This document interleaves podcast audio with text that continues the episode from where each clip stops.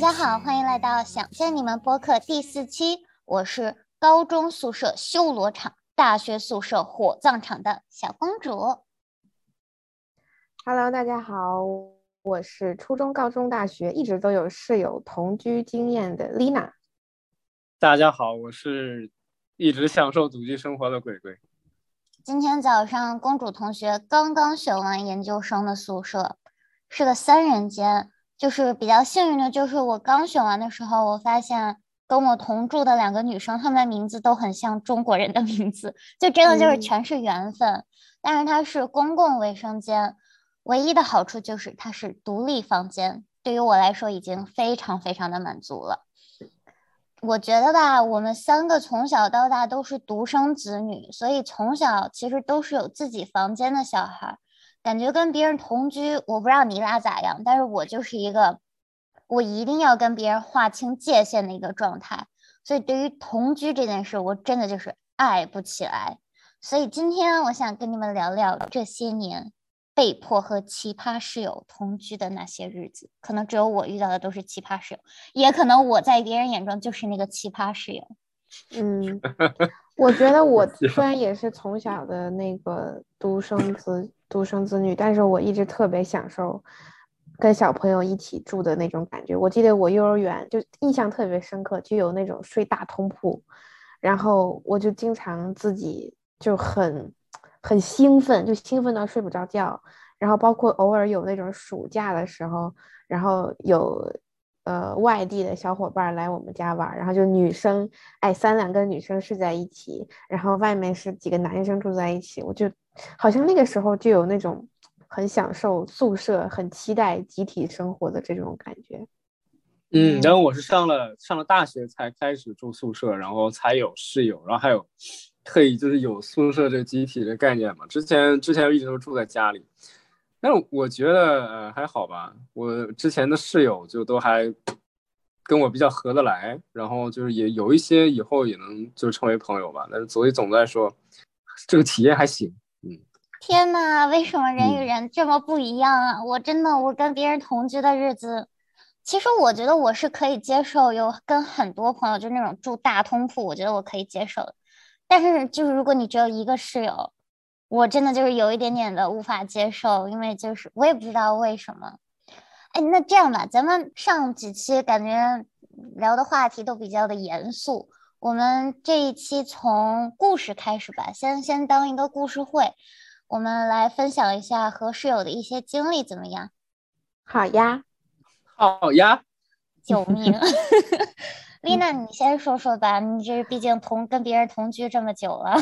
嗯，对我其实是上初中开始就开始住宿嘛，然后因为那会儿学校离家实在是太远了，就在北京开车要跨区，大概要一个多小时，然后呃，初中的时候，我记得刚上初中的时候是八人间。我们最早最早的时候就是八个人一起住，四张上下铺，所以是八张床，然后中间有一张大桌子。因为初中的住宿的时候，它是不提供给你就是可以自己学习的那种空间，所以基本上大家只是在宿舍里睡觉。然后，哇，初中那个时候，我刚刚住校的时候，我真的非常兴奋。然后我记得特别清楚的是，我妈第一周送我去。然后我们不是周日晚上送过去，然后周五下午接嘛。然后我妈好像提前一两个小时就到了，因为她就特特别担心我不适应。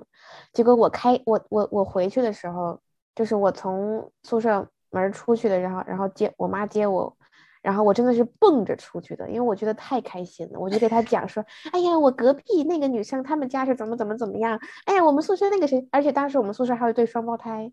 就非常神奇的搭配，就是就感觉大家怎么都这么有意思呀，然后就有聊不完的话题，然后就，哎呀，就是那种刚开始真的是非常兴奋。我记得那会儿还有那个宿舍老师晚上十点钟熄灯之后，他还会拿那个手电，如果听见你们屋里面有声音，他就会照你们，就是从那个玻璃里面照，就是。他怎么那么像容嬷嬷？让我想起来那个表情包，就是班主任从后门然后瞥那个瞥班里的那种感觉。确实是，但是没有办法，就是那么多人一起住，晚上是一定会说话的。我跟你讲，尤其是刚刚开学的时候，就真的就是那个话呀，就那个女生那个嘴呀，一开始聊起来就是，你想三个女人一台戏，八个女人得什么样子？然后，但是后来就是因为一些。呃，小小的变故吧，然后最后就，呃，我们宿舍就是大概是五个人这样子，然后之之后那个那一对双胞胎他们出国了，然后另外的人就是退宿了呀什么的，然后最后相当于是五个人一直住了三年，然后中间也真的是发生过各种各样的奇葩的事情，但是其实我现在回忆起来都是很沙雕，然后很美好的感觉，就是好像你。莫名其妙有了几个，可以说就是像姐姐妹妹那种感觉的，因为你们一天就是都是在一起生活。因为我觉得为什么室友这个关系如此，我觉得奇特，就是因为就像公主说的，之前就是他是可以有很多矛盾、很多摩擦的，一旦两个人或者说几个人一起生活，但是也正是因为有这种非常。日常的这种接触也是非常非常容易拉近感情的。就是其实你们每天都做的很重复的事情啊，一起啊下了晚自习回宿舍，然后拿那个盆儿去那个公共 洗漱间洗澡啊，然后回来，然后坐在床上开始吃东西聊天，就很日常的事情。但是我觉得那三年就是初中包括高中的合宿生活都是。很滋养我的，我可以说，因为我一直就是很很喜欢这种同辈这种交流嘛。嗯，对。然后，如果要有什么印象特别深刻的故事的话，在初中的时候，我先说初中吧，就是我记得我们那会儿会 晚上假装自己在蹦迪，那会儿大家刚刚有那种比较智能的手机，然后我们就特别喜欢，嗯，我记得那会儿好像是九点钟熄灯，然后我们。八点多可能还是啊十点钟熄灯，然后九点钟下了晚自习，那会儿会有那么一小段大家在一起的时间，然后突然就有人就是很嗨，然后就开始把灯关掉，然后拿那个手机在那晃，然后所有人就在那蹦闪亮的灯球。对，然后那会儿还没有出这首歌好吗？那会儿都是唱什么 Justin Bieber 啊什么什么这种歌，嗯。就真的很很沙雕，很快乐。Baby, baby, baby, oh my baby。嗯，那你觉不觉得，因为你可能初中就住宿了，所以就是会对你之后的住宿会打下一定的基础啊，或者怎么着？就是你在比较小的年纪，想上初中的时候，咱们才十二岁。你觉不觉得，因为你初中有这样的经历，这样让你在你上高中的时候，因为很多人都是高中才住宿嘛，或者大学才住宿，所以就非常不能习惯这样的生活。你觉得会不会因为你从初中就开始住宿，才十二岁，就让你更有一个平稳的过渡，就不会让大家觉得天哪，有人要跟我一起共同住在一个这么狭小的空间，我真的受不了。会不会这样啊？我其实觉得会也不会吧，就是会的原因是，呃，确实你大概知道室友之间会发生什么事儿，因为我敢说初中这三年一定还是有一些争吵的，但是我觉得其实能不能跟室友相处好，我觉得很大程度上跟我的性格，我室友他们的性格都有很大的关系，就是因为大大家之间的影响啊会很大，尤其是在十几岁的时候，就是我记得那会儿我数学老师。还跟我妈妈打电话，意思是说不要让你家孩子住宿，因为你家孩子学习成绩一定会下滑的。但是呢，我是觉得，就是其实这个很看人，就是如果你家如果这个孩子的性格，他当时就是一个那会儿可能就是很容易被影响啊，然后尤其是宿舍里面有那么几个很个性的小孩子，比如说经常打游戏的，经常。怎么怎么样，就是很有个性的人，你是一定会被他们带走的。但是我觉得当时我的室友们，大家都还是很普通的女生，也没有那种就是性格特别奇怪，就大家还是蛮友好的。然后包括上了初三，尽管有一些中考的压力的时候吧，但是我感觉大家就还是相处的比较自然的，就是大家好像都还比较随和。然后我觉得这个跟性格其实有很大的关系，就是一旦有，我就现在就难以想象，如果我跟公主当时在不熟的时候就一起住宿，我们能不能有这样的关系？我 我现在对她保持怀疑，好吧？嗯，那我就来提名一下最修罗场的宿舍经历吧。我高中是住宿的，然后高中住宿的我们宿舍那四个人，啊，你们都认识，就是我的三个室友和我。我觉得这件事情跟我一点关系都没有，但是我整个人就是住在那个宿舍，就是非常的无语，每天都是，天天都是修罗场。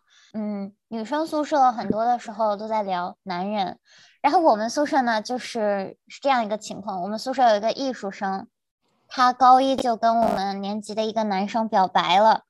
然后那个男生跟我的另外两个室友都传过绯闻，所以那个艺术生就是在宿舍就待的，我觉得他应该待的应该不是特别的舒服。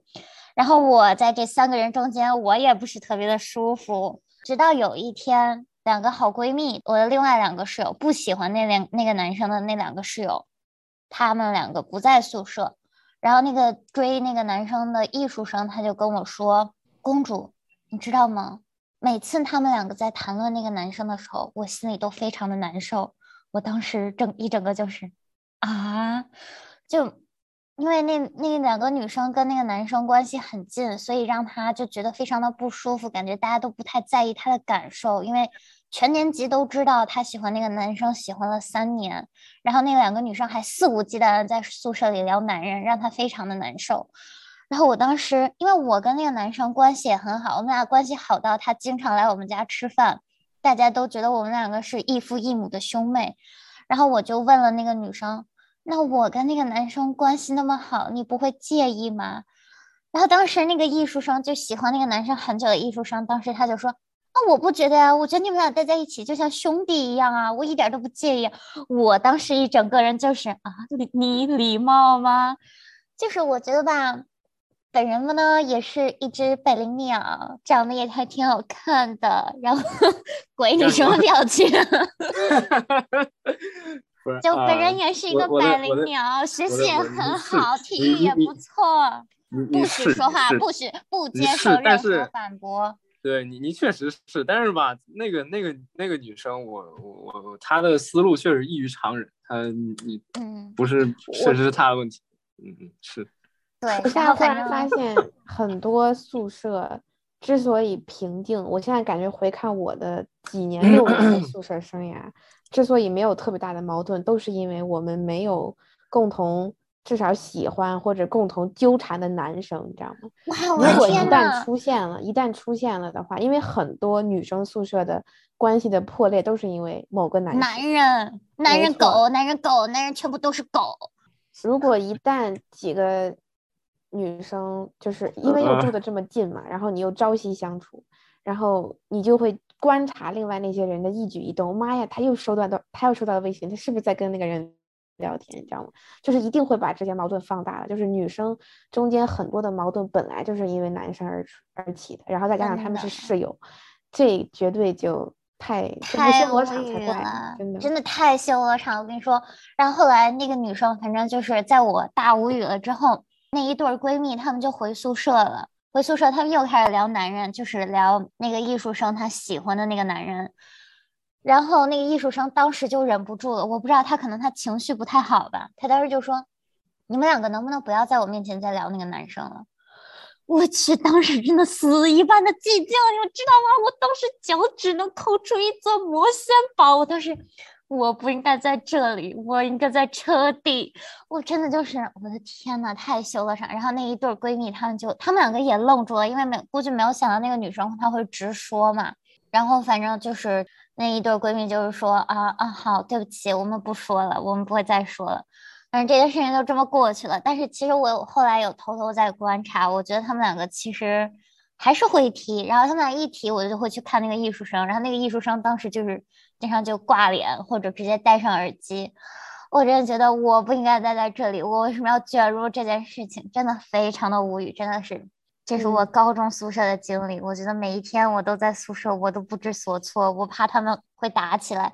然后还有一个比较有趣的事情，就是毕业之后，那个男生和我其中那闺蜜之中的一个人在一起了，对，然后后来分手了，嗯，嘿嘿，对，这个就是这样一个修罗场的故事。然后我跟那个艺术生也没有怎么联系了，但是估计他也不喜欢那个男生了吧？那可说不准呢。别吧，人家咱们盼着他点好吧，不要在一棵一棵歪脖子树上吊死。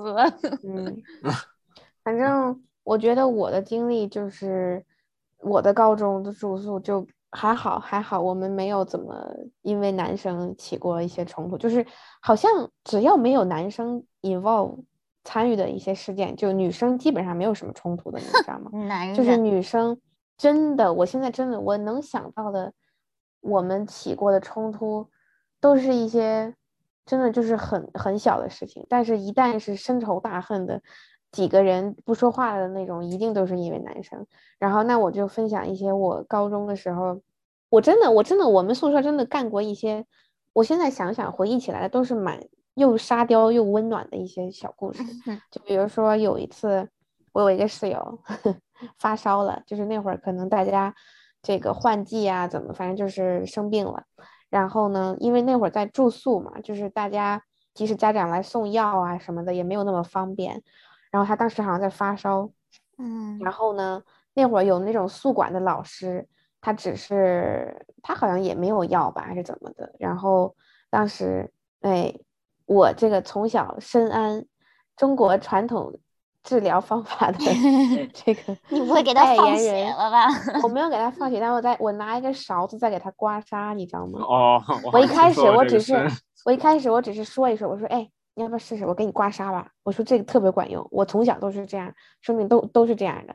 然后他说那怎么办呀？我没有那个拿什么东西刮呀。我说你看你这不有勺子吗？来，我给你涂点我的那个呃身体乳，我就真的 给他涂的那个油。然后我就拿那个勺子的背面给他刮痧，还真的刮出来点红的了，你知道吗？然后虽然说好像并没有什么没有什么卵用，但是就可想而知，大家那会儿真的都是在就比较赤诚相待了，已经因为嗯，天天也给我刮过痧，对，天天看对方美妙的身体是吧？然后你已经没有感觉了，然后 Oh my God，然后就哎呀，他也就是。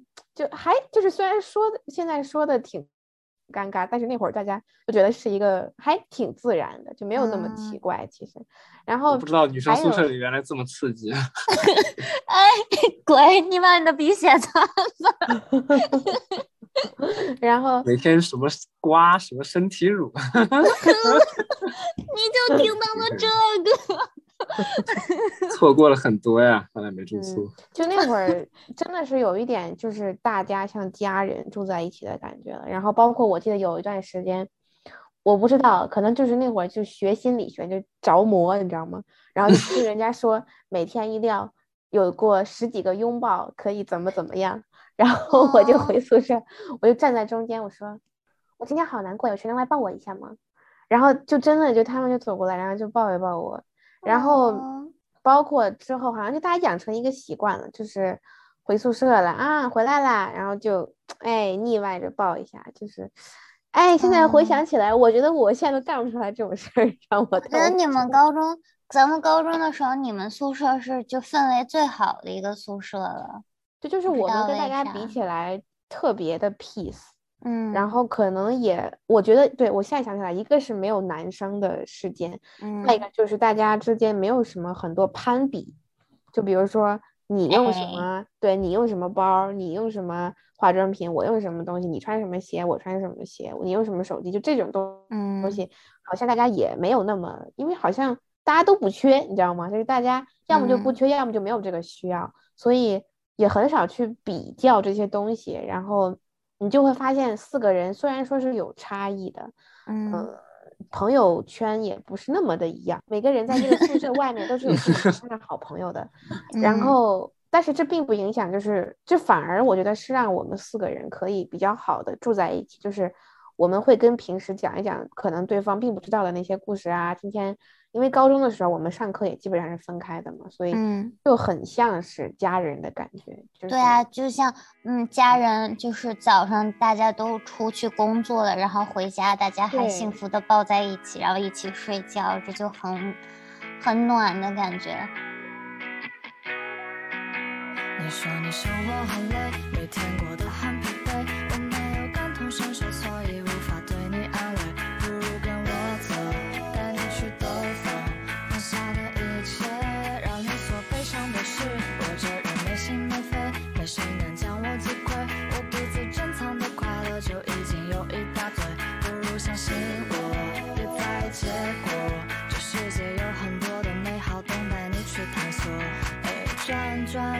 我们转遍整个游乐园，看看看，一整天都泡在电影院，拍拍拍，拍满手机内存的相片，玩玩玩，一直不断断断的去寻找梦想很美好，能打败了烦恼。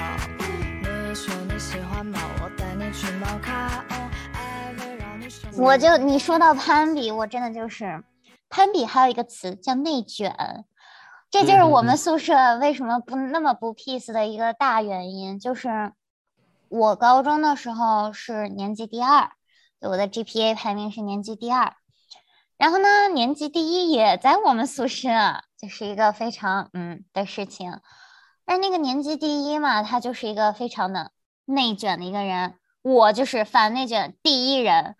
就我高中的时候，感觉我还挺作的，就比较讨讨人厌的那种作啊！我已经看到丽娜的表情了，她已经现在很想碾死我了。对不起，就是嘛，嗯，当时高中的时候比较聪明，不怎么学习，成绩还是很好。对不起，就我那个时候的智商还挺够用的呀。然后就是，我就真的就不怎么学习，就是复习的时候我也不复习，我就看一遍书，我会就是会，不会就是不会，但是我考试的分还是挺高的。嗯，就是这样的一个状态，然后，但是那个年级第一吧，她就不是不是后来跟那个男生在一起的，是另外一个，就是她的好闺蜜，就她每天学习真的都非常的努力，就是有一种老给我一种感觉，就是她在跟我暗中较劲儿，就不知道为啥，她每天一定要睡得比我晚，她一定要学的比我久，我就真的就是大无语，因为我就真的就不怎么学习，我觉得本人就是反内卷第一人，然后我就是。那种作业我写完了，我绝对不会多写一笔，我绝对不会多看一眼，我就是要玩手机，我就是要睡觉。然后，但是他就是我俩甚至上的都不是一节课，但是他就一定要监督我，也不是监督，是监视我在干什么，在学什么。我就说跟您有啥关系？我就特别讨厌别人管着我，别人管着我就想跟他对着干。然后他就一定要就是知道我在做什么，我什么时间在学什么，就真的让我觉得很烦。但是最后有的时候他考试考的还是没我高，我就很爽。对不起，你这个我突然想到，就是你们是比学习嘛，然后嗯，这个也很正常。我觉得在宿舍里，我觉得我们高中还好，就是那会儿大家起码选的都不是特别一样的课，就是我觉得这个是我们宿舍比较好的一点，就是大家因为上的都不太一样。然后再一个就是，好像每个人的都找到了自己在学习中的那个定位，你知道吗？就是，嗯，就是大家都挺佛的，就是都没有那么 care 学习这件事情。就是我有的时候认真，我就自己认真，我也不管他们怎么看。但是你这个让我突然想到我初中的时候，嗯，因为初中大家所有人学的东西都是一样的，嗯，然后该考试也是一起考试，那那个。比较其实是会很明显的，我现在觉得，所以这也是为什么我觉得初中、高中住宿也会比较大矛盾的时候，就是，呃，会有这种，因为住宿嘛，你 那个人做什么题你也都能看见，是吧？他是一个什么样的作息？因为我记得我们那会儿，我们宿舍是两个班的人组成的，我们班的人有三个，然后另外两个班的那两个人是，呃，另外那一个班的人，他们俩是就是好。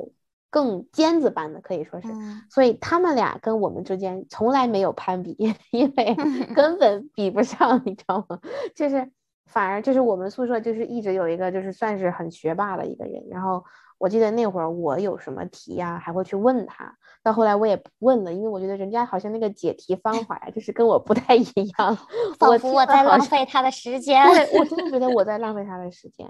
但是我就突然想到，就是。我跟我那个对床有那么一阵儿就是很比，其实内心真的是在较劲儿的，其实就很像班里面的人，就是你找到一个人，他跟你他好像没跟你差那么多，然后他又总是比你那么强那么一点点，你就会跟他较劲儿，你知道吗？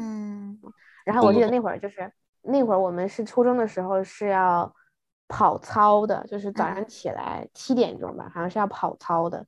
那会儿我会改变我的作息啊什么的，就发会发现我们俩中间就会有一些小小的火花。比如说，我记得我那会儿换了那个老年手机，就是只有按键的那种。嗯。他过两天也换了。然后我那段时间，呃，是收拾好东西，就背着书包去跑操，这样我跑完操我就可以直接去吃饭，就会省时间。然后我发现他也开始这样了。然后包括还有什么呢？哦，包括我一放学之后。我就会先回宿舍洗澡，然后我再去上晚自习、吃饭什么的，这样我晚上就不用跟他们挤，你知道吗？嗯，就是后来我发现他也开始这样，他学你，就是这个时候，但是我我这个人一直对这种比较是还挺佛的，但是那个时候我就会跟我妈讲这件事，我妈就会说啊。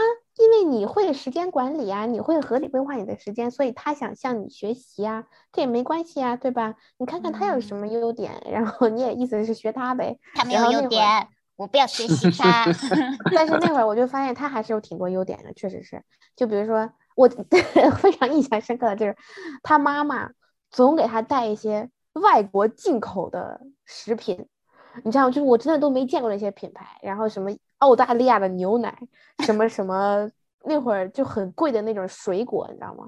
然后我就会跟他说：“哎，你给我吃点呗。”然后我就会那种有一点撒娇。其实我想的，我初中、高中。这么想，我还真挺会撒娇的，不得不说。哦，来撒个娇啊！就是会跟他们，会跟他们腻歪，然后就是女生之间有有有的时候就是开开玩笑，然后也过去了。哎，鬼，好久没说话了，来现现在在女生宿舍有没有什么新的印象？被被你俩刚说的东西深深的震惊，一会儿一会儿又那个撒娇，一会儿还什么身体乳什么的，我现在有点。你都忘不掉这个身体乳，男人，哎，头有点热。现在，等会儿我刚才刚才说这个这个攀比这块儿，其实我我有一个事情想分享一下。其实你说你说，我我是这样，就刚才刚才聊了很多学习，还有班里班里一些就是比较啊一些情况嘛。就是我我从我从初中开始，就是我被我们班的老师就是特别特别不看好，我们班老师特别不喜欢我，我们班没有一个老师是喜欢我的。为什么？因为你是鬼吗？因因为我原来的成绩确实不太好，而且我就也不跟他们沟通，就别的有可能别的同学贼会来事儿，就跟老师能就是聊天啊，然后老师贼喜欢，就这些老师都不喜欢我，然后我也不跟他们聊天，然后我最绝的是我跟我身边的人我也不聊天，就是我整个初三我就只跟一个人说话，基本上就是我坐我后面后桌那个男生，就我一直在学习，我都就是完全不管别人。然后，然后，但是，但是啊，我我们班有一个男的，有一个男生，然后这个这个男生就是我说典型那种，就是 teachers pet，就是那种特别特别能跟舔老师马屁那种，啊，拍老师马屁那种，对，拍老师马屁那种。然后，然后那个人就是啊，平时就特别高调，你知道吗？就很高调。然后每天他就校服也不穿，然后那个呃，上课的时候就是就说一些特别愚蠢的东西，但老师就是也就是觉得他很厉害，你知道吗？就，然后就。那这个人学习的学习就一般，你知道吗？然后但老师非常喜欢他，然后还让他去当我们班班长什么的。然后我就，我其实就当时挺不爽的。然后有一次考试的时候，他考到我们班前十了，然后但是我那次才考了二十多名。然后我当时我心里就就很难受，然后我就想我一定要，我一定要超过这个人，因为我觉得这个人 就是个傻逼，我没有理由不能超过他。然后我那半那半年就一直就是，但是我们俩在现实中一句话都没有说过。我们俩真的不说话，他根本不知道，就是这个人，他在我心里面站过那么短暂的出现过，强烈的出现过一阵儿，但是我一直就以他为目标，就是去去追他。我每次后来每次模考，我都会看他排了多少名。就虽然我们俩在现实里基本上就是没有没有说过任何一句话，连平时就是打招呼都不打。后来中考的时候，就是结我的结果就很好，我考的我考的还挺好的。然后这个人就，因为他平时就是这都是假象嘛，就是那种老师老师喜欢。大家都他有那种光环效应，觉得他啥都好。他一到一到这种关键时刻，他掉链子了就。嗯，然后这是我第一个，就是心理上就是彻底彻底去打败、去碾碎这样一个人。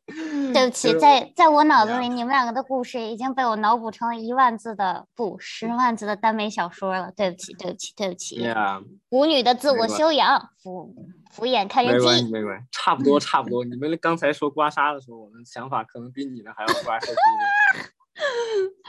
我其实也有一个非常离谱的，还有一个非常离谱的，就是比较的故事。就是我现在的室友，我给丽娜讲过这个离谱的故事，就是我觉得我跟她聊天方式非常的别扭，给我的感觉就是，比如说有一次她问我刚刚去干啥了，我说刚刚当时俄乌战争刚刚爆发，然后我爸爸是一个特别喜欢读历史和地理书的一个人。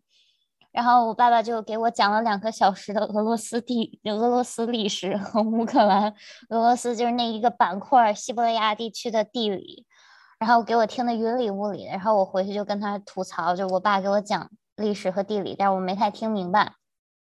然后他忽然来了一句：“啊，我懂，我男朋友经常给我讲足球历史，我什么都听不明白。”我当时啊，就是这这话我有点没法接，然后我就。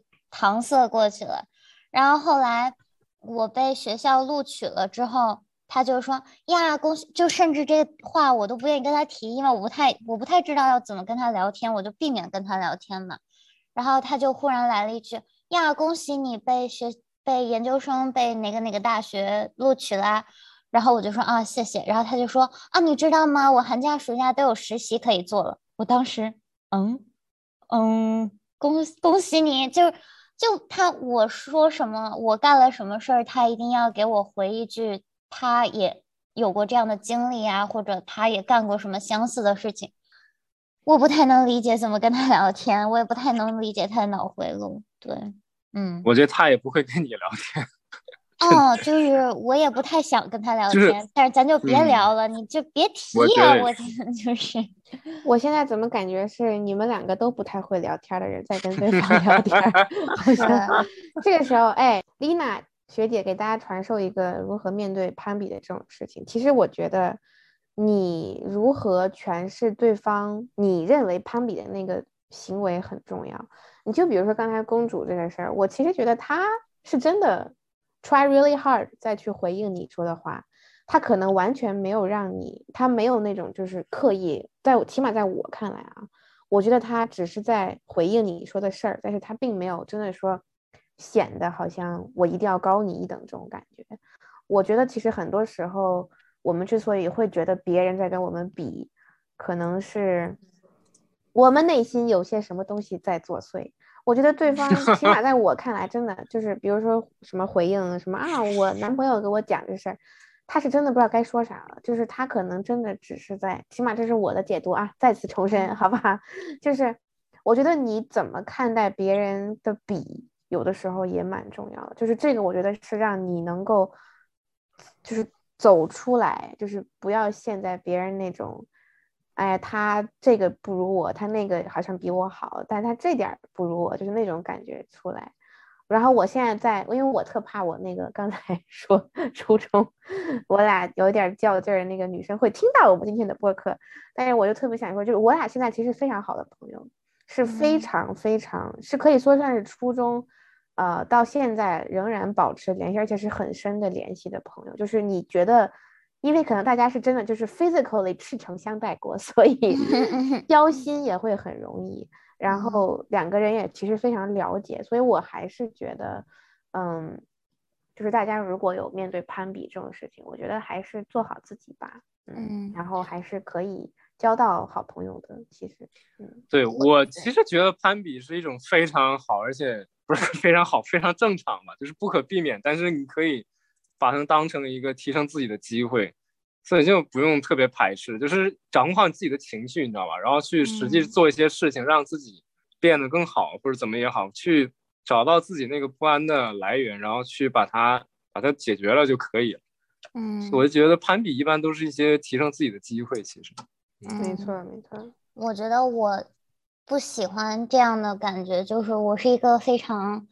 不希望受别人约束或者不希望受别人管束的一个人。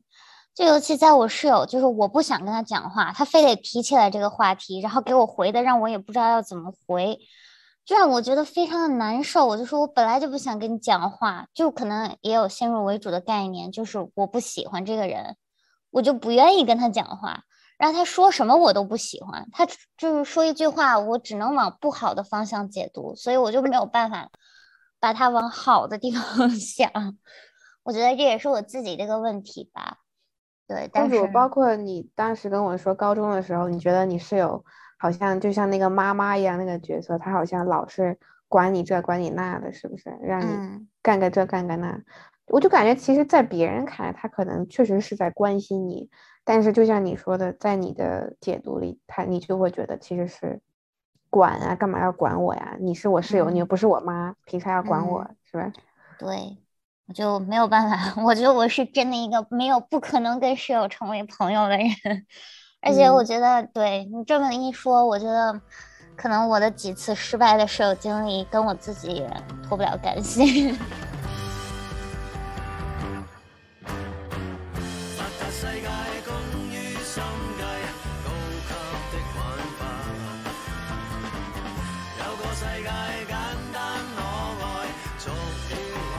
蠢，好彩不算难啊。这里有共轨，开心过步伐。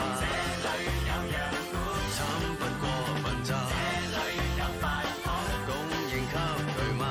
个个有自己风格，你继续你的精英制，我自认我蠢，滞留在智商的低处。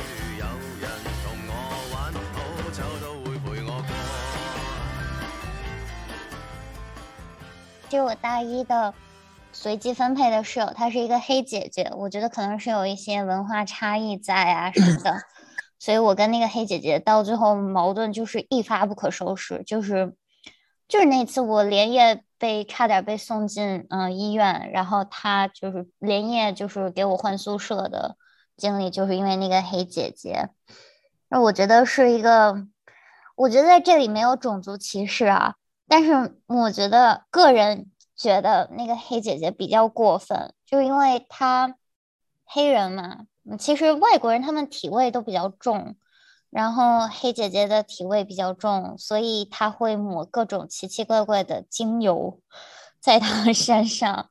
有的时候我已经睡了，然后她开始喷香水抹油，然后我这就大半夜给我呛醒了，我说什么玩意儿，就给我弄醒了。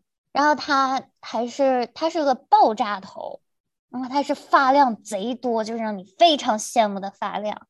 然后他掉下来的头发就是那种会攒起来成一坨状，就在地上看起来就非常恶心。然后会掉到我的我这边的房间，然后就一坨一坨一坨的黑色的黑疙瘩，就真的就是我是不愿意看的，但是他也不会收，就只能我去收拾他掉过来的头发。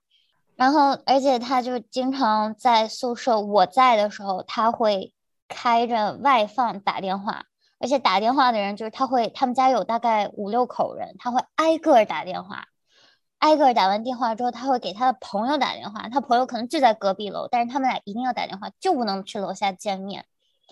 啊，我觉得是我非常不能理解的，让我最不能理解的是。他不愿意开灯，我不太清楚为什么。然后我跟他问过好几次，他就跟我说：“哦，it hurts my eyes，就是开灯会伤害他的眼睛。”我当时，你有病吧？对不起，对不起，对不起。那我真的就是很不能理解，因为我有一点点夜盲，我晚上黑的时候我有一点看不清，然后我的小台灯不足以让我看清楚我电脑屏幕，所以我就是非常希望可以开灯。然后就有一次。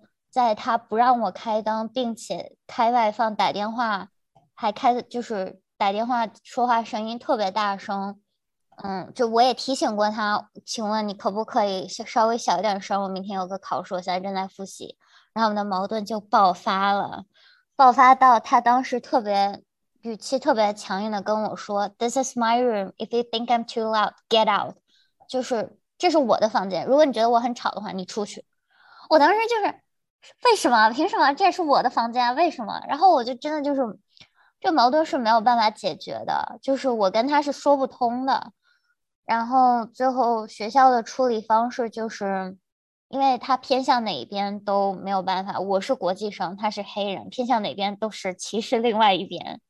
所以学校当时就是把我们两个分开了，然后问我要不要去 counseling center，就是去给我做心理咨询。这也就是我为什么不喜欢心理咨询，就是被迫心理咨询的经历。对，但是我觉得遇到这样的室友，我觉得文化差异也是很大的一部分吧。但我就觉得。挺悲催的，嗯，大一也大一，我英语也不是那么好，所以他在那边说英语，我就经常是会被分心，就是我没有办法读英语，在听着边上有人在说英语，我觉得就是，哎，这种这个事情，我现在回想起来，我都不知道我当时怎么解决，我能怎么解决，我就挺无奈的，嗯，我对我特别同意，就是其实上了大学之后的住宿。我不知道国内是什么样啊，就是我揣测它可能会比之前高中、初中会稍微复杂一点。但是如果你留学，然后跟一个别的文化的人住，这个矛盾真的，我现在觉得什么你性格好吗？你怎么那么就是都没有什么用。就是我现在没有找到，就是真的是非常非常少数，整个一年或者两年都可以跟。外国室友处的很好的，我觉得我的经历的话，我觉得前可以按一年来讲的话，前一个学期可以说就是完美，好吧？我跟我室友一开始真的就是，我觉得我能跟他，就是我们也确实教了很多很 deep 很深刻的话题，但是后一个学期开始，大家个性逐渐开始发扬，然后可能本性就暴露出来了，还是累了，发现累了，对，就是 很多那个差异是。双方都没有办法妥协的，所以这个时候是一定会有矛盾发生的。然后我的经历的话，我记得我先说我们前一个学期是怎么相处好的啊，就是比如说一个是因为我室友他当时是墨西哥人，就他他说他自己是美国人，但是他是墨西哥裔了，就是他他是长在墨西哥，然后他母语也是西班牙语，然后嗯。但他在美国也长了很，就是也上了高中啊什么的，所以他相当于其实是蛮理解我当时作为一个完全是从中国刚刚来美国生活的人的一个处境的，就是可以说是对美国文化一无所知。然后，嗯，他一开始啊，在生活方面还是非常照顾我的，就比如说我到现在都记得，呃，当时他是是他教我用那个洗衣球。就是，而他说这样的话，你只用拿那一颗去楼下的洗衣房就可以了，就不用再去拿那么一桶洗衣液。哎呀，我当时我就觉得，哎呀，这个太棒了，这也太省事儿了。就是其实很多生活中的方方面面，包括什么呢？就包括比如说，因为我们上大学会有 consent fest，不知道你们有没有？consent fest 是啥？是一些关于大学生。呃，性教育这种科普的一些活动，然后呢，那会儿他就是会给大家发那个避孕套嘛。我真的是长这么大，吹气球，这么近距离的 接触，然后，然后，然后他就真的就是他非常正经的，呃，帮我打开，然后教我说这个是怎么用的，就是他真的感觉他就是在给我上课，你知道吗？就他也没有任何不好意思。然后那个时候我就觉得哇，他简直 就是很 nice，然后也很 kind，关键是他很体会我的处境，然后他也没有瞧不起我呀什么的。然后我觉得最好，我们俩最好的时候就是他跟他家人打电话用墨西哥语，呃，不是墨西哥语，西班牙语，我听不懂。然后我跟我的朋友、我的家人。打电话用中文，他也听不懂，所以我们俩如果有的时候，我就在宿舍跟我爸妈说：“哎，你看我室友他现在在干嘛干嘛干嘛。”但他完全听不懂，所以我觉得这可能有的时候也帮助我们俩，就是稍微有一点点距离感吧。嗯，所以这是好的时候，然后好的时候也会经常一起吃饭啊，然后聊一些比较深刻的话题。包括有一次，我记得我们俩在窗台上坐着聊天儿。俩人都哭了，你知道，我现在好像都想不太起来当时在聊啥，但可能就是哦，他好像讲说他当时小的时候生过病，然后真的就是那种会要命濒临生命危急的时刻，然后他之后觉得他一定要好好珍惜他的生活，就那个时候听的我就是我也流流眼泪了。然后，但是朋友们没有想到吧，即使是这么好的关系，最后也是有闹掰的。其实也没有闹掰，就是我们俩俩到后来就是可以说就是越来越关系走远了。嗯，对我发现他身上一些性格的地方是我不太能接受的。就比如说，其实就跟好朋友中间一样，就是朋友离得太近了，然后你发现他身上有一些不符合你三观的事情，你也是会离他远去的。就比如说，他会很爱在背后嚼别人舌根，就是嚼。宿学校里这个人又怎么怎么有什么 drama 呀，什么什么的事情。然后我一开始觉得啊，还挺新鲜的，是吧？毕竟谁谁谁不喜欢听八卦？对。但是后来我就觉得这好无聊，他的每天的生活都是围绕着这些。嗯。再加上他其实是比较拖延的，然后也经常很晚睡啊，然后当然这些也很正常了。反正就是生活中也没有那么匹配，然后也没有那么多机会去俩人去。有一些深度的话题，然后直到有一次，好像就是他会带一些人进来我们屋，然后我就一下我就完全就受不了了，然后而且是好几次，有一次我记得特别清楚，是我正在周五的晚上，我正在那个书桌前那个看看综艺吃泡面就吃零食，他带了大概快十个人，就是。十个，他们也没有，他们也不是完全进来，他们感觉就是，好像是他们可能一群人要去一个什么什么 party，然后我这个室友好像是回来拿个东西吧，还是怎么的，那十个人，我就回头看到他们的时候，我整个人就是。你们在干嘛？就是你们是来参观的吗？而且当时我是一个就是很居家的状态，你知道吗？就是，哎呀，思想不太好，然后 就是完全没有准备好的时候，然后就让我一下就特别不舒服。就这个时候，我觉得，不管说我之前再有什么跟室友相处的经验啊，怎么样的，我性格再怎么怎么完善。看情商再怎么高，我真的是太不爽了。反正最后，其实我现在啊，虽然我大四了，就是我现在觉得我还是挺感谢他的，就是他真的是帮我过渡了我大一刚刚来的时候，虽然就是真的是非常艰难的一段时期，就是整个人去融入美国文化。虽然说我们俩现在只是那种碰到面只会简单的 say hi，点个头，但是。嗯，我觉得其实后面的分开也是很正常的了，所以我觉得我这一个算是一个，其实是一个很好的结局了。我现在觉得这一段关系，对，鬼呢？你的大一室友也是随机分配的吗？嗯，是，但是我的室友，嗯，他人真的很 nice，所以可能跟你们俩聊的不太一样。而且他不光他很 nice，他爸妈甚至他爸妈都很 nice，他爸妈。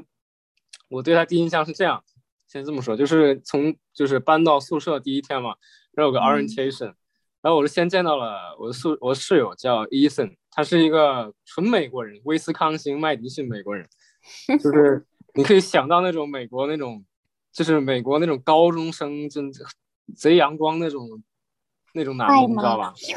倒不是说帅，但是感觉很健康，就那种，然后。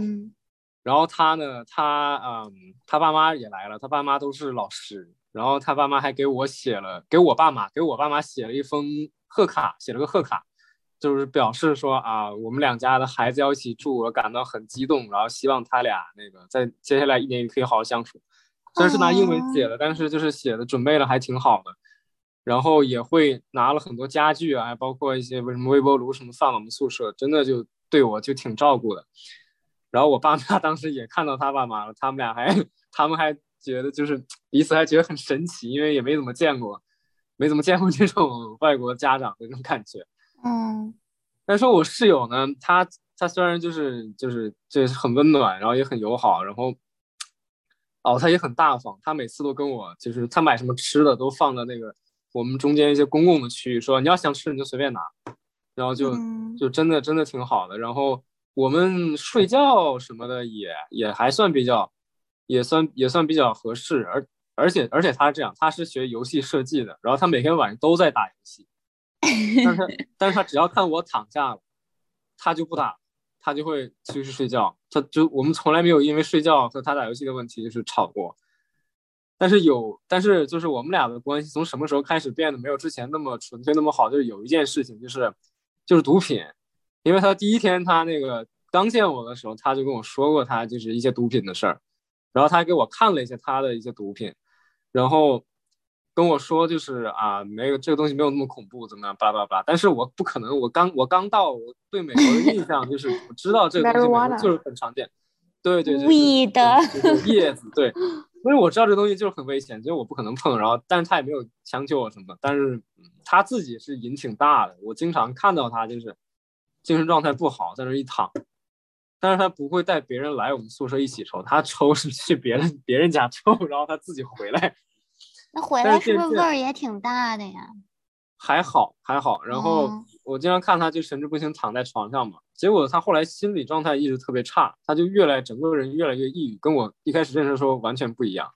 嗯，然后他就课也不上了，然后也不一天也不跟人说话，也不出屋，完了天天吃各种垃圾食品，然后还我记得他捡了很多硬纸壳子，弄成像刺一样，然后贴在自己的桌子上然后都是都是红色的啊，然后特别那个什么。然后我后来才知道，就是他有点抑，他抑郁症就特别严重。我有一次听他跟他爸打电话的时候说的是这样。然后他爸让他赶紧去找心理医生，怎么样？但他也没有去，因为他很拖延，很拖延那个时候。然后到后来他就搬走了，就我也不知道，我问过他，然后我也跟他说过，你要是有什么不有什么难受的地方，都跟我都跟我讲，他也没跟我讲。然后他就半途事儿就搬走了，搬了一个中国的留学生留学生过来，这个留学生也是，就是一天一句话没有，然后睡觉也没有问题。但是他有一个问题，就是他睡着了之后他会说梦话，还还不光说梦话，还还是骂人的脏话。然后有一次巨恐怖，就是我他先睡了，然后我躺在床上刷手机，他突然从床上坐起来，就是眼睛睁的就就那个就感觉都已经就只能看到眼球那种感觉，眼睛瞪得像铜铃。对，然后盯着我，完了就开始问我，说我裤子呢。我说什么？我一开始没有意识到他在说梦话，因为我没有碰见过这种情况。我就说什么裤子？然后他说你给我买的裤子。然后我就觉得不对了，我就觉得不，因为我没有给他买过任何裤子。然后，但他整个人就是现在就这样，就跟就跟就像僵尸一样，你知道吗？就没有灵魂。然后我看他，他要下来了，他还要下床，你知道吗？完了之后，我那巨害怕，我整个人就麻了，直接身上。但好在他后来没下，他直接他咣一下就躺在床上，完了就一声没有。你这个故事，对不起。然后后来就在前天前天晚上，我现在的室友也梦游了，也跟我说话，还在隔壁。我是我们两个现在是两个单独的 bedroom，但是他在隔壁的 bedroom，突然半夜两三点开始叫，叫的像有人要杀他一样。然后我就巨害怕，因为我不知道是有人要还杀他，还是他要杀我，你知道吗？我们厨房里还有个。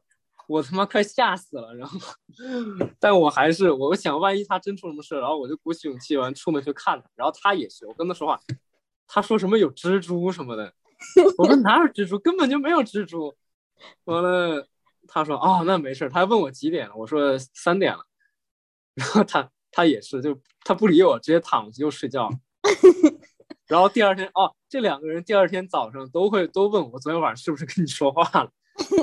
他们都不知道自己到底在干嘛。哎呦我的天呐，我觉得可能是我我的身体散发一些波之类的，让他们就影响他们睡。我不知道怎么解释这件事。哎呀，哎，你说的这个，我忽然想到，我大一的那个室友，他也是，他是有 anxiety 的，然后他是有焦虑症的，所以他还会定期会吃一些药。然后他有的时候也是会像你说的这样，呃，说梦话，他会。我觉得他可能是睡觉睡觉，他会有那个 panic attack，就是这是啥呀？这中文是啥呀？惊恐，惊恐会发作，恐惧恐怖症发作。对，所以他会突然就也是因为大一的那个房间也是就是一个房间嘛，然后他会突然坐起来，然后 然后就那样，然后过一会儿又没音儿了。然后一开始啊，我也是。是会挺害怕，但是因为他之前跟我打过预防针嘛，他说啊，我我晚上睡觉可能会这个呃讲话呀什么的，然后我一开始还还会问他说，Are you okay？我说你还好吗？我说那个，但他不会理我，他也是不会理我的。然后，但他有的时候会醒，然后他会说啊，我没事儿。然后，但可能没你那个室友那么吓人。我觉得就是他，他是会突然坐起来，然后会会稍微喊一下。但是我到后来真的，我连睁眼都不带睁眼的了，你知道，我真的是 就是习惯，真真真真的是习惯了。然后。他在喊一些什么乱七八糟，因为他可能说的是西班牙语，我也听不懂。然后，所以我就也就该睡就睡了。但是他有的时候确实会突然把我吵醒。然后我一开始还还跟我爸妈讲，我说：“哎呀，你知道吗？我室友还会半夜这个坐起来。”然后我爸妈还说：“啊啊，这样啊，那要不要换个室友啊？”然后后来我。横向对比了一下其他中国朋友们的室友，你就听公主这个跟她黑 姐姐的事，然后听鬼说她室友吸大麻，我当时我就觉得我室友太好了，她不就是说梦话吗？这有什么不能忍的？我写了七岁我就行了，所以真的，我觉得这个也是个蛮神奇的经历吧。天，鬼，我不知道为什么，就虽然你这个经历。作为本人经历这件事情，可能非常的吓人。大晚上有人坐起来跟你讲话，但是我听的真的就给我笑没了。我不知道为什么听起来这么高兴。你是你是没没有经历过，就是有一种生命上的危险，你本能的害怕，知道吗？是谁的吩咐？由谁来记录？人经历的每一幕，偌大的题目。微小的纹路都在掌握快进度。天下雨，没有对错，没有错误。天下雨，不过是同一条路。会对谁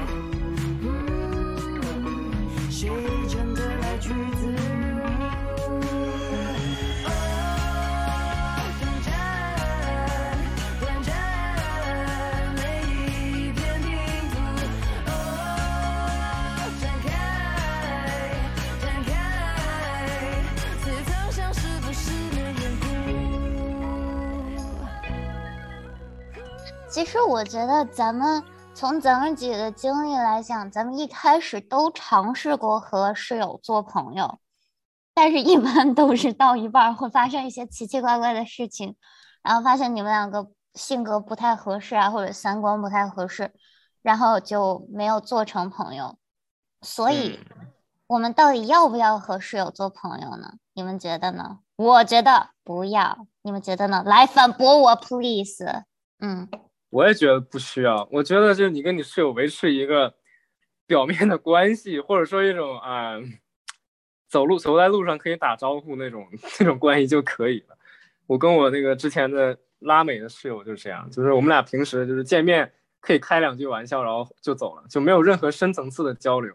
嗯，对，就是我感觉其实有点像婆媳关系，就是你。只要没事儿，就是最好的，最好的，你知道吗？就没有没，只要没有矛盾，就是最最好的状态。因为你这种，因为大家实在都太不一样了，就是你你跟你不可能有一个人就是啥都顺你的意，嗯，但你又没办法，你就必你要必须要跟他住，那你就是以你俩不干起来 为目的就可以这么去 相处，就是不要就是不要有太多的希望和要求，然后尽量的就是也稍微替对方想想有一些事儿嘛，反正，然后然后我因为我。我是这样，就是我现在是想的是百分之一百我要自己住的，因为就是我确实有的时候我很需要个人的空间，嗯，但是呢，就是我又不能完全没人，完全没人我又容易心情又容易不好，所以我这种就是两个 bedroom，然后共享一个客厅这种，我觉得就很适合，就是你跟他就你想跟他说话，你的生活里你想有他就有他，你想没有他也可以不理他，就是我觉得这样是最最好的。工具人室友。对，就是一个 emo，就是一个 emotional support animal 这种感觉。嗯，不至于吧，朋友。我我的话，我觉得分分大学，或者是说分，我觉得中国跟美国的情况还是挺不一样。我觉得在美国的话，确实是，我觉得就是跟室友做好朋友，呃，做朋友可以，但是不要做好朋友，就是不要做那种就是真的是很交心的。就是第一很难，可能做不太了。再一个是我也不太推荐，是因为，嗯。就是其实即使你们俩，就是当然这是我的经历来讲的话，嗯，你们俩如果真的能交心啊，我觉得很感动，真的是感天动地的一件事情。但是我觉得，如果是上了大学之后，一旦交心啊，是一件比较有风险的事情，因为上了大学之后，大家的这个利益啊是一定会更多捆绑的，所以，嗯，我觉得还是要小心为妙，就是不要太。多的去敞开自己，嗯，但是呢，我还是，呃，鼓励大家的，就是，我不知道，就初中、高中的时候，我觉得是可以尝试的，因为那个时候大家可能好朋友跟朋友的界限也没有很多，所以那个时候我觉得你是可以随心所欲的做你自己的，呃，当然了，就是有一些技巧啊，人际关系的技巧，我觉得。也是在那个时候磨练出来的，可以说是，就是我觉得我为什么 这个为人处事还可以，我觉得很大一部分原因就是因为在那个年龄段，在那个发展期吧，十几岁的时候，就是有这么密集的跟同辈的去相处，它是一定会打磨掉你的生活中的一些小毛病啊，性格中的一些小毛病，因为你会很直接的。得到你同辈室友们的反应嘛，然后他们有的时候说话也会很直。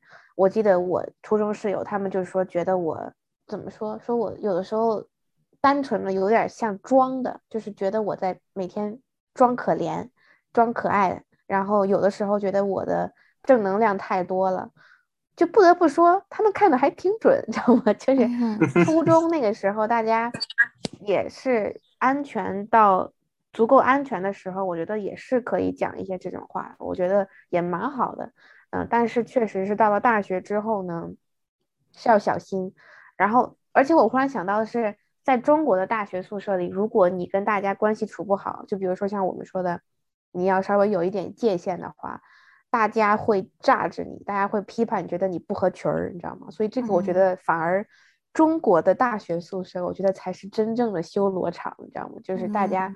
已经是很成熟的四个个体了，然后要放在在没有任何感情基础的前提下，要放在一起去生活，我觉得这必定是真的是非常非常难的一件事情。我都不敢想。对，而且我们中国的大学可能也不是那种你说换就能换的。我到目前为止就是感觉中国的大学宿舍就是好像，要么你完全就是跟其他的人脱离。要么你就是非常非常亲的那种，就是真的可以说是我看到的基本上都是蛮极端的，还所以，嗯，我觉得对于大学中国大学宿舍生存指南，我觉得我还是不知道。但是关于要不要做好朋友这个事情，我还是觉得越长大越要小心，真的，这跟其实跟外人交朋友也是一样的，越长大越要小心，然后越。你做自己真实的自己的同时，也一定要就是考核自己跟对方有没有这个安全度。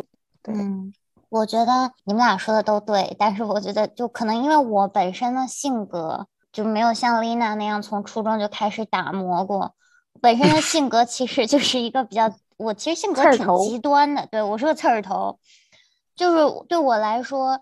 要么是不可能不是朋友，我们就是陌生人，我们划清界限，这边你的房间，这边我的房间，咱俩谁也不能碰谁的地方，谁也不能跟谁说话，要么然后这个空间就是只是一个，我不知道，反正我经常的一个想法就是，我感觉宿舍的房间就像一个计算机里学过的一个算法，它有一个经典的题目就是。Barber shop 的一个题目，反正它大概的意思就是这个房间一个人在的时候，另外一个人需要在等，然后就是有点那种感觉，就给我我的宿舍对于我来说就有点像那个算法，就要么他在用这个房间，要么我在用这个房间，然后我们两个同时用这个房间的条件就是我们两个在睡觉，我们两个需要同时用这个房间。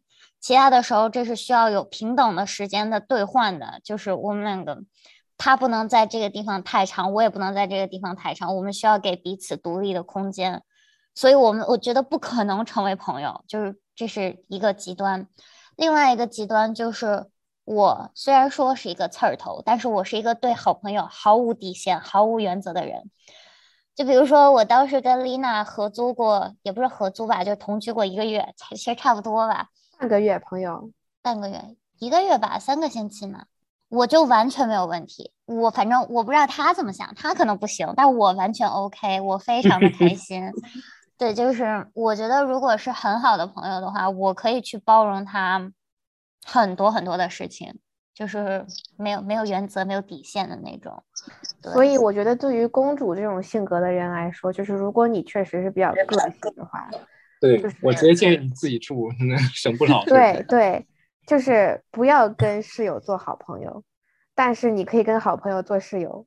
嗯，哎，这句话说的好，就是你们两个在彼此熟悉的前提下再去做室友，我觉得这就是对大家的一个 compromise。嗯，但是我觉得对于我来说啊，我确实觉得即使是好朋友去做室友的时候，也一定是会有摩擦的。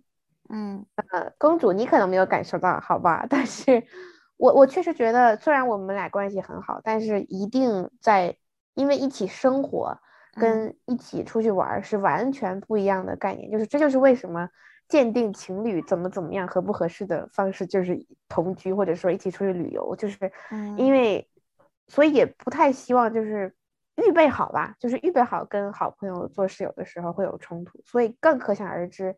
本来就是室友的人会有多大的冲 所以说，所以真的是，我觉得这这真的是特别特别难的一种关系，在我看来。嗯，所以朋友们给我点建议吧，如何和室友和平共处的？咱们都要去上研究生了，我研究生放弃吧，我求你了，你自己住吧，行吗？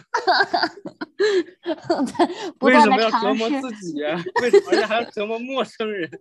你就自己住不就完了吗？不断的尝试，不断的和人撕逼，这就是我的室友相处之道。嗯，但你不是还好？你是三个单独的房间是吧？嗯嗯。那我真的很……我跟你说，三个单独房间有一个很大的问题，就是洗手间这个事儿，就是你们怎么安排洗手间这个时间，还有公共空间的卫生谁打理这个问题，一定要提前说好。嗯，真的。我看到的都是他们会写个小板板，说今天该谁干，明天谁干，或者说这一周谁干，下一周谁干。这这个东西，你跟他太熟了时候，就是哪怕他不干，你也没有办法，就真的让他去干，就是，哎。嗯，我觉得如果跟他太熟的话，我会愿意去。如果我有时间，我一定会去揽这个活儿。就是不要不要不要不要，你揽一次这活儿永远就是你的了。这个时候我就要说一个，我认为我跟室友相处的一个觉得是蛮重要的一个事情。其实说白了就是，嗯，我但是你俩可能会觉得我又我我尽量不上价值，好吧？就是我觉得很重要，就是你一定要让自己舒服，就是你要让你自己舒服。你就比如说像公主说的这个情况，比如说就是公共区域做卫生，如果你自己愿意。啊，那我跟他关系好，那我就做了呗，那就也没啥。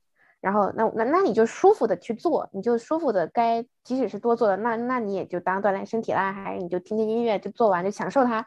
但如果你不愿意，你觉得我们就是三个公平的人住在一起，那为什么要帮你做？那你也要大大方方的讲出来。就是我觉得也没什么不好意思的，你知道吧？就是反而你越不 care 他，你越自然的想说，哎。哎，这周是不是该你做啦？你看看你这个，你又没做？就是你可以用一些比较调侃啊、开玩笑的方式说出来你真正想说的话，你知道吗？就是有的时候其实说真话，我觉得在室友中是非常重要的。就是你就你你虽然说你可能觉得啊，对方会不会觉得我太较真儿了？不重要，好吗，朋友们？就是你先把你自己的心态调整好。就是你们之前是怎么约定的啊？或者是说，呃，对，就是你你你自己舒服的去讲，或者说去做。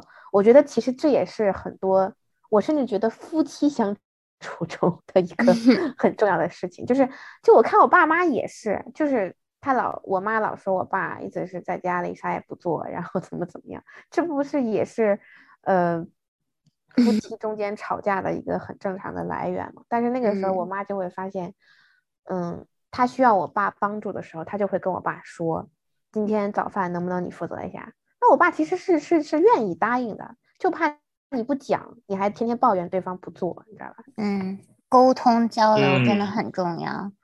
我觉得就是从我嗯这几次失败的经验，我觉得就是总结出来，就是在跟室友真正住之前，一定要把一些约定或者一些条件就是给写下来，然后就说，其实就是在大家还没有成为朋友之前就坦坦白说明。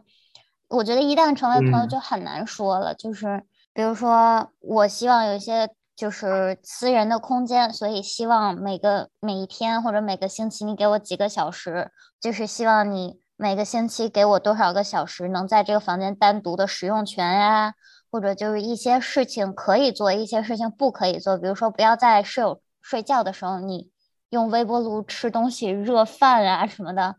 然后不要在宿舍打电话，我觉得就是这些条件就一定得先列好了，去告诉你的室友。然后违反条件，那肯定他是他先违反了条件，那你就可以正当理由撕逼。对不起，嗯，对。嗯，如果我觉得这个很难，你没有在住宿经验的前提下，你根本想不到他会晚上在你睡觉的时候拿 微波炉热饭，他会在宿舍里怎么怎么样打电话。所以这就 这这这这就真的是需要一些我觉得谈话或者说怎么样的技巧了。就是其实你你当一开始你觉得不爽的时候，你就说。其实我觉得这个是最好的时机，因为你们还没有累积那么多的恩怨嘛，是吧，公主？现在两个人关系尬到啥也说不出来的时候，那个时候是最尴尬的，就是你连话都讲不进去，对方做任何你都觉得他是带着恶意的时候，这样的时候，任何一种关系。亲子关系、室友关系、关夫妻关系都完蛋了，你知道吗？所以说是大家一开始的时候就是舒服的做你自己，然后一旦哪儿不舒服了，你就直接跟对方讲，就一开始就要真真的是要说的，说哎哎，你今天晚上吃这个东西，哎，你昨天晚上吃那个东西，哎呀，味儿确实有点大，你都给我你都给我扇醒了，你知道吗？你你就是你可以带着调侃讲，我觉得这是我可能会用的一个方法，就是你带着开玩笑的方式把真话。讲出来，然后如果他第二次又这样说，哎呀，你怎么又这样了，是吧？但是也一定要做好，对方就是不改，你知道吗？咱 就认命，好吧，朋友们，就 是 OK，真的是没办法，就是如果对方死乞白赖，你软的硬的都使用了，那咱们就找上级领导调换宿舍，好吗？这也是我们该使用的权利，没错，确实，我觉得可能第一次就。我不知道为什么，就如果他第一次干一些我不喜欢的事情，可能因为本来就没有什么感情基础，就让我就在内心埋下一颗不喜欢他的种子。然后他每干一件事情，这个种子就给这个种子浇一滴水，就这种感觉。然后我只会越来越讨厌他。而且我就是我很羡慕丽娜，就是她可以用调侃的方式。我感觉我说出来这话之后，就变成。你怎么能这样呢？很严肃，对我就感觉我说出来这话就不太像调侃了。嗯，对我也不知道为什么，可能哎，本人就是一个这么嗯性格比较不太好，直理直就是直理直。对我就是说话，我觉得哪怕你严肃，那你也就那也就严肃了。嗯，就是也没有必要非得逼着自己开玩笑了。就是我觉得最重要的还是要讲，不管你用什么方式，真的，嗯嗯。鬼呢？你有什么？我觉得建议吗？最大的 建议就是，我觉得，嗯，说我我想来想去，我觉得最大的建议还是你自己住一下看。对，就是如果你发现这个事儿你根本改变不了，而且改变起来很痛苦，也没有什么，你改了又能怎么样？你换一个人，你要重新开始改变的吧？你适应完这个，那你还以后接着适应，你不如直接自己住就算了，就不要不要钻这个牛角尖。但是穷啊，有的时候 必须被迫 合那就赚钱，那就那你比如说你现在就赶紧赚钱，赚完钱你说租一个单人的就好了。好的，不和别人一起同就不和别人一起合租，就是我赚钱的动力。嗯，对对对。好，今天我们聊了聊。一些之前一些奇葩的、温馨的，还有搞笑的、恐怖的室友经历。我们也聊了聊要不要，到底要不要和室友做朋友。嗯，其实还是不要了吧。嗯，对。然后我们也要好吗，朋友们？我觉得真的是很美好的人生体验。说实话，啊，做个勉 强勉强跟大家，即使是即使是有冲突，我觉得，因为你以后也会跟别人有冲突啊。要不要呢？到底要不要呢？还是看大家吧。就是看大家的这个需要很多事情需要权衡，到底要不要和室友做朋友。然后我们也给了一些不知道有没有用的小建议，和室友和平共处。其实到最后还是努力赚钱吧，朋友们。希望大家都可以找到可以一起同居无压力的室友，或者有足够的钱可以自己租一套属于自己的小公寓。Yeah，加油赚钱。嗯，我的话就想跟大家说，一定要降低期待，在最开始的时候，因为室友真的是。我以后是要学婚姻家庭咨询的人，我可以说，我觉得这真的不亚于婚姻家庭的 关系了，就可以说真的室友关系非常复杂。但是呢，在我从我自己的经历，有好的坏的也讲，我可以说的是，大家可以甚至把它当成一个很好的打磨你自己性格的机会，好吧？就像又开始上价值了，但是，但是真的是，就是你你突然有这么多，其实是真真的都是缘分，你知道吗？突然跟这么多。人能够有如此亲密的机会去接触，嗯，包括未来会成为你的一些资源啊，你的一些情绪的这些去出口。我觉得，一个是他陪伴了那个时候的我，再一个是，嗯，他帮助我知道我应该怎么样跟别人相处，我的界限在哪里，我喜欢我不喜欢的。所以，我觉得还是鼓励大家，就是可以去勇敢的去培养自己跟室友的关系吧。嗯嗯。那最后，希望大家都可以有一段美好的室友经历。如果它不美好，欢迎找丽娜同学做心理咨询。谢谢大家，谢谢，拜拜。想见你，只想见你，未来过去，我只想。